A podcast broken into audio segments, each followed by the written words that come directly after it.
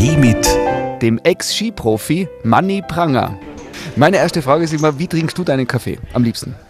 Äh, schwarz, ohne Milch, ohne Zucker und heiß. Äh, kurz so zu deiner, ähm, zu deiner Herkunft. Du warst immer geschnitzt, bist weiterhin geschnitzt. Ja, und wer immer geschnitzt bleiben. Also, Immer, also- Ja, also ja, wir fühlen uns sehr wohl in Geschnitz. Die Kinder lieben es und ja, die Freiheit, die Natur.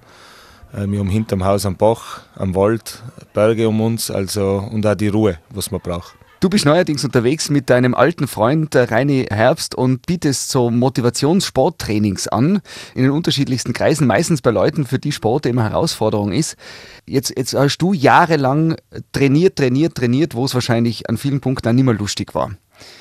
Wie motiviert man Leute am besten zum Sporteln, zum Bewegen, zum Ausgehen, zum in Körper in Schwung halten? Also bei mir war es ja so, dass das einfach mein Job war und natürlich waren sehr viele Tage dran, wo ich auch aufgestanden bin in der Früh, das Ganze gestellt tut weh und du musst wieder zum Training, äh, wo du einfach weggehst und das habe ich immer sehr gut geschafft. Ich habe sehr gerne trainiert und ich liebe es heute noch zu trainieren, leider nicht mehr so viel Zeit wie früher, aber ich bin immer weggefahren und ich habe gewusst, das ist, ist für die Momente und oft habe ich einfach das Kitzbühel, Schladming, die, die Highlights Slalom im Kopf gehabt und, und dann geht das schon wieder die Gänsehaut durch und dann bin ich voll trainieren gegangen.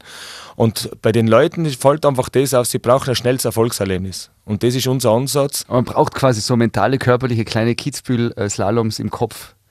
Ja, Nach einer muss Minute, damit man. Ja, ich habe einfach das, bei mir hat das funktioniert. Also es sind wirklich sehr viele Tage. Auch wenn man, ich höre das immer, ja, Skifahren muss Spaß machen, wenn man Rennen fahren will. Es gibt sehr viele Tage, wo es überhaupt nicht Spaß macht. Also ich habe sehr viele Tage gehabt, wo es keinen Spaß gemacht hat, wo ich keinen Erfolg gehabt habe, wo das nicht funktioniert hat, was ich mir in den Kopf gesetzt habe. Und ich war sturer Tiroler und, und da ist es noch schwieriger. Ungeduldig. Und äh, du gehst halt immer heim und wenn es nicht funktioniert hast, hast du einen Schleim gehabt, hast auch mit dir selber geschimpft. Äh, mein Vater hat oft herheben müssen, wenn ich, wenn ich geschimpft habe und äh, äh, da war halt er der, was das alles aufgefangen hat und er hat das immer mit Humor genommen. Aber im Endeffekt äh, ist das Aufstehen wieder, äh, wo man einfach sagt, okay, wo ist meine Motivation, dass ich jetzt, ich will da wieder hin, ich will wieder nach vorne, ich will schneller Skifahren und, und im Endeffekt hat das immer sehr gut funktioniert am nächsten Tag. Ich bin wieder rausgegangen und am Nachmittag mein Kondiprogramm gemacht, nächsten Tag raus und haben wieder versucht. Teilweise haben die ganzen Phasen ja oft einmal bei mir ein, zwei Jahre gedauert, bis das wieder funktioniert hat. Also es sehr langer Zeitraum. Aber das macht dich einfach mental stärker einfach. Es klingt jetzt so ein bisschen, wie wenn du ganz gut fluchen könntest. Ja, brutal. Also das ist eigentlich mein großes Manko, dass ich, ich bin ein sehr emotionaler Mensch und äh, ich zeige meine Freude extrem, aber ich zeige auch meinen Zorn sehr extrem. Und das ist ja schon mit den Kindern beim Skifahren, wenn irgendwas nicht passt, äh, da haben die uns aber schon mit den Kindern ausgeredet. Das bin einfach ich und das sollen sie nicht persönlich nehmen. Und ich, ich kann aber extrem in die andere Richtung. Also äh, zu Hause schaut das Ganze ja ganz anders aus. Aber wenn ich äh, irgendwelche Situationen habe, da bin ich extrem, eben, ich bin ein extremer Typ, in die andere Richtung und in die andere Richtung. Äh, wie- ist es, wenn du jetzt Skifahren gehst? Du hast ja erzählt, du gehst, man, du gehst immer noch gern Skifahren, oder? Ja, natürlich. Also ich liebe Äh, äh, Skifahren. man, man kennt die ja in Tirol, oder? Es ist ja schön eigentlich, dass sich die Leute an die erinnern. Aber die Leute werden immer älter, die was sich an uns erinnern, also an mich erinnern. Und das ist mir ein bisschen aufgefallen. Aber ja, das ist die Zeit und äh, wie gesagt, ich genieße das Skifahren. Aber es gibt schon die Situationen, wenn ich mit meinem Buben richtig äh, diskutiere am Hang oder oft einmal schimpfe und die Leute hocken drüber und schauen, ja, boah, wie redet der mit seinem Buben oder mit seiner Tochter. Das bin ich beim Training einfach. Es Was- muss schnell dahin gehen. Was ist der Spruch von deinen Kindern? Ma Papa, bitte. Naja, Papa Oder- heißt das nicht mehr Alter. Alter, Oh, Alter. äh, jetzt bist du in der Skipension sozusagen. Du äh, bist nicht mehr aktiv. Wenn wir jetzt zurückblicken, gibt es irgendwas, was wir erzählen können, weil es jetzt eben vorbei ist, was man uns nicht aus äh, dem Leben eines Skiprofis erwarten würde? Also mein Leben gibt es ganz viel, was man sich nicht von Skiprofi erwarten würde. Schaut immer alles so professionell aus und äh, ja, es gibt einiges zu erzählen. Ich meine, äh, ich denke sehr oft zurück an meine Karriere und auch sehr oft kritisch, was habe ich falsch gemacht, warum habe ich das so und so gemacht. Gell? Und ich, bin ja extrem in Ritualen gelebt, kann ich eigentlich. Gell? Also mein, mein ganzer Alltag war ein Ritual, weil ich mich da am wohlsten gefühlt habe, weil ich mich sicher gefühlt habe.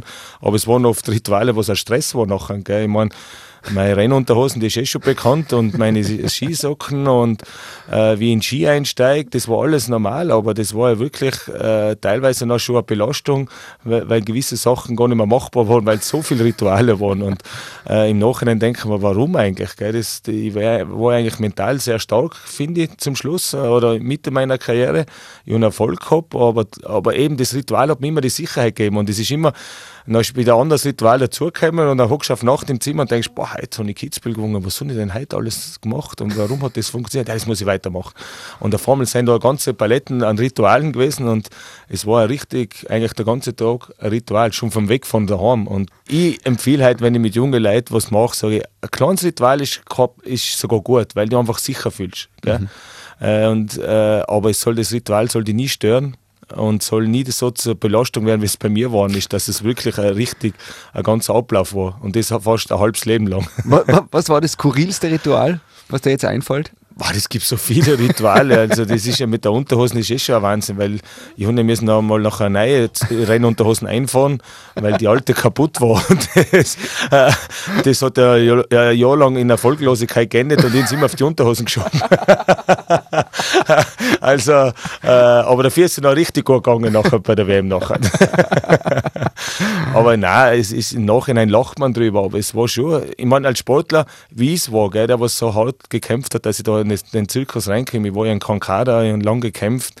Nur durch die Unterstützung meiner Eltern und ein paar Freunde zu Hause, die was mit mir trainiert haben, äh, das geschafft. Eigentlich, heute frage ich mich schon oft, war, äh, wieso ist das eigentlich, das würde ich heute nicht mehr so machen wahrscheinlich. Jetzt, wenn ich weiß, wie es ausgeht, schon.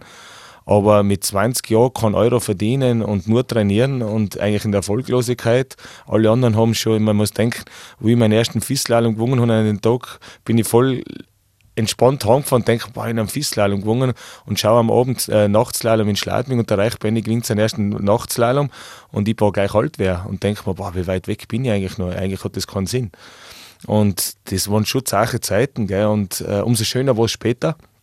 Aber da entwickelt man sich halt persönlich in eine Richtung, wo man sagt, okay, äh, wo ich noch im B-Kader gekommen bin, ich war einfach in einem Tunnel einfach. Gell. Du willst da nicht mehr raus, du willst das genießen, du willst alles mitnehmen, was gerade geht. Und deswegen auch vielleicht die Situationen, wieso man oft nachher halt im zweiten, wenn man geführt hat, mit einer halben Sekunde Vorsprung, wenn ich heute denke, äh, ich habe so viele Rennen gehabt, wo ich eine halbe Sekunde fahren war, neun Zehntel fahren war, sieben Zehntel und du fährst nachher auf Sicherheit da und Hauptsache zweiter, dritter weil äh, wo ich riskiert und ausgeschieden bin, bin ich heimgefahren und nichts gehabt davon. Gell? Und da glaube ich schon, dass das ein bisschen auch mit der Vorgeschichte zu tun gehabt hat, dass nicht der gnadenlose Siegfahrer geworden bist, sondern eher einmal gesagt hast, hey, ich nehme lieber einen zweiten, dritten mit, wie gar nichts. Gell? Mhm. Und äh, ja, man hinterfragt sich immer, als so wie es bei mir war halt. Ich weiß nicht, wie es andere gemacht haben, aber für mich war das immer stetiges Arbeiten, hinterfragen und ja, schlaflose Nächte, sehr viele schlaflose Nächte. Wie oft kriegst du zum Geburtstag heute noch äh, neue Unterhosen geschenkt? ja, mittlerweile ist schon schöne Unterhosen. Äh, äh, aber es war schon, äh, wenn ich denke, ich habe da meine Freundin kennengelernt, mittlerweile meine Frau, und die hat das alles mitgemacht, das ist eigentlich eher Wahnsinn. Äh, sie hat oft gesagt, sag mal, hast du einen Vogel, aber im Endeffekt hat sie gemerkt, ja, okay, es hilft ihm und hat das ganze Spiel mitgemacht. Gell? Und das, äh, auch meine Eltern, die haben, der mein Vater, da, was fangst du da jetzt von Scheiß an? Und trotzdem hat jeder gesagt, okay, wenn er sich wohlfühlt, wenn es besser wird, warum nicht? Gell? Aber ja, heute lacht man drüber, aber es war schon teilweise auch In einer guten Zeit natürlich, wo, wo ich erfolgreich war, äh, war das noch wieder für mich die Bestätigung. Gell? Und war mir auch wurscht, dass die anderen lachen. Ich weiß noch, wo ich mein erstes Mal äh, Europacup-Slalom aufgefallen bin in Levi, wo ich mein Streitritual angefangen habe, äh, eigentlich gehabt habe. Und das hat ja keinen interessiert. Im Europacup haben sie schon gewusst. Und dann bin ich da hingekommen nach Levi, erster Durchgang, und hat den Trainer am Tag davor gesagt, hey, morgen, zweiter Lauf wird in Eurosport übertragen, die ersten 30. Und ich einen Startnummer 45 gehabt, man denkt, ja, sieht mich keiner. Unter die 30, da war der ganze Weltcup da und ich bin mit Startnummer 45 gegangen, ich war Vierter nach dem ersten Durchgang und ich gehe aus, aus dem Ziel und denke, boah, jetzt sieht mich boah, der zweite Lauf wird in Eurosport übertragen. Was tue ich mit meinem Starttritt? Ich meine, ich bin nicht ganz dicht. Und dann bin ich auch beim Gondelfahren gedacht, nein, ist mir jetzt wurscht, ich zeig das jetzt durch. Jetzt muss man mal kurz, für alle, die jetzt sozusagen aus der Zeit nicht äh, äh Fernsehen geschaut haben, das Startritual war? ja, ziemlich aggressiv und ja, geschimpft. Und ich habe nicht geschimpft. Die, die meisten haben gesagt, was hast du geflucht am Start? Ich, gesagt, ich habe nicht geflucht. Ich habe mir immer das vorgesagt, was ich technisch machen wollte. Und das sehr aggressiv, dass ich einfach, ich immer das Problem gehabt, mich auf das Wesentliche zu konzentrieren. Deswegen ist das Ganze ja entstanden. Ich habe mich sehr leicht ablenken lassen und deswegen habe ich einfach mein Startritual gemacht und das war halt ziemlich, ich habe nicht geflucht, das kann ich heute sagen. es waren immer so technische Anweisungen an mich selber und das Kämpfen, das aggressive Skifahren und das habe ich auch dementsprechend laut und aggressiv gesagt. Und dann war es das erste Mal auf Eurosport. Dann war es auf Eurosport. Und dann bin ich noch gleich da Zweiter geworden und bin dann noch äh, zum ersten Weltcup-Slalom gefahren, nach Val d'Isère. Und ich kann mich noch so super erinnern, im Zimmer äh, sage ich, denke mir, nein, das kann ich heute nicht machen. Heute schau, ich bin das erste Mal Weltcup und das und da der damalige Cheftrainer, der Engert, ist am Start gestanden und hat mich halt auch nicht gekannt und hat das Ritual auch nicht gekannt. Und äh, die Kamera kommt da zu mir und er hat immer gesagt, ruhig, ruhig. Und der Servicemann immer, geh weg, der braucht es. Und na, ruhig bleiben.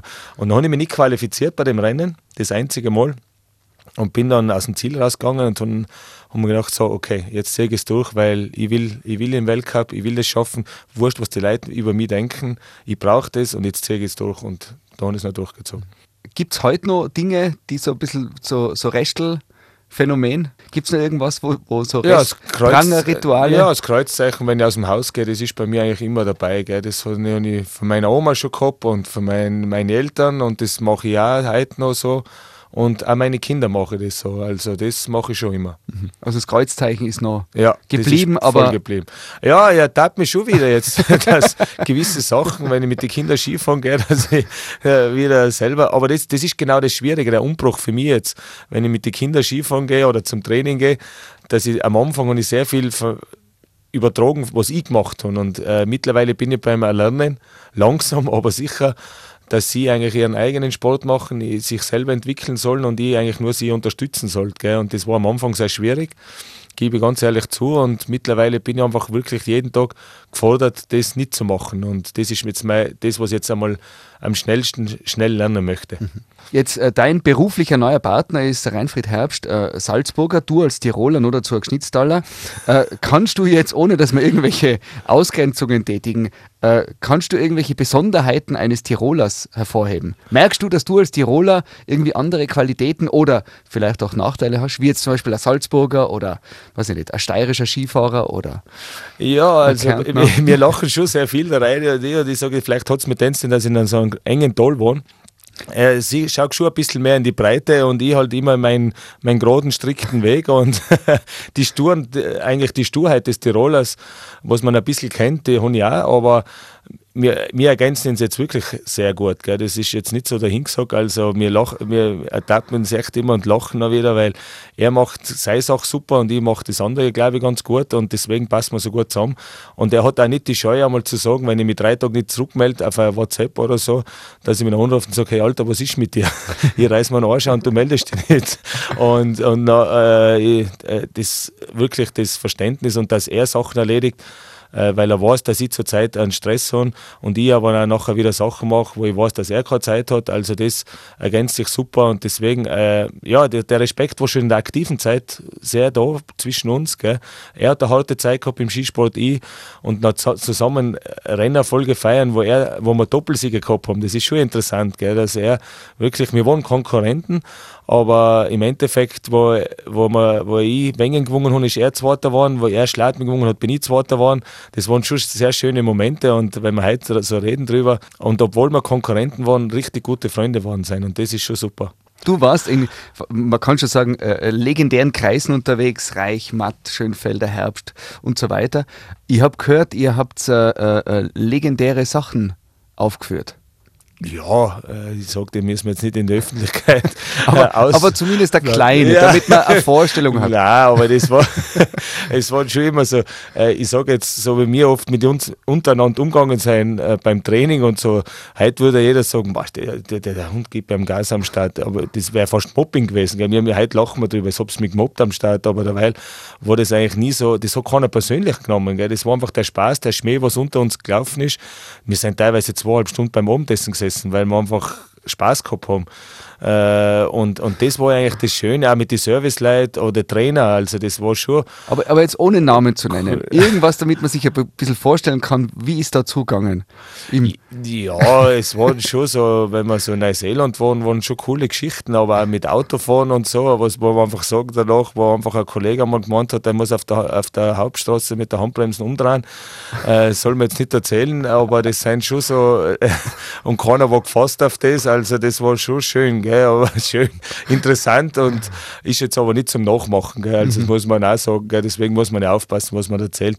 Das war einfach in der Zeit, wo man einfach jung war und, und einfach gemeint hat, äh, man ist lustig. Okay, also aus der Kategorie deppert und Gott sei Dank äh, glücklich, glücklich aus, ausgegangen. Ja, ohne, genau. ohne große, ja, okay. Okay, jetzt, äh, ich glaube, ich kann mir es schon vorstellen und nach oben ist da wahrscheinlich noch Potenzial. Ja, das hat schon einige Geschichten gegeben, aber eben die, die erzählen wir unter uns und äh, ich glaube, dass es nicht für alle so lustig war, wie für, oder lustig wäre, wie es für uns lustig war. ich habe gerade eine Dokumentation über Hirten in Georgien angeschaut und da war total beeindruckend. Die haben ihr Leben aufgrund der Naturgewalten so organisiert, dass ein, Mann, ein Vater wie Frau, die Mutter, beide müssen alles können. Also okay. jede, jeder Elternteil muss kochen können, nähen können, äh, mit dem Pferd umgehen, mit den Viecher umgehen können, weil nur so ist sozusagen dieses harte georgische Hirtenleben auf über 3000 Meter möglich. Okay. Und habe ich total äh, spannend gefunden, weil bei uns natürlich die, die Geschlechterverteilung oft sehr klassisch ist. Jetzt frage ich die, Manni, wo sind deine Seiten, wo du auch in der Frauenecke gut durchkommst? Kannst du? Äh, es ist so, das, das, wenn es jetzt meine Frau hört, das ist Zach. Also, das ist kein Beil. Deswegen muss ich voll ehrlich sein. Also ich, soll, ich möchte jetzt aber nicht als Macho umkommen oder sonst was.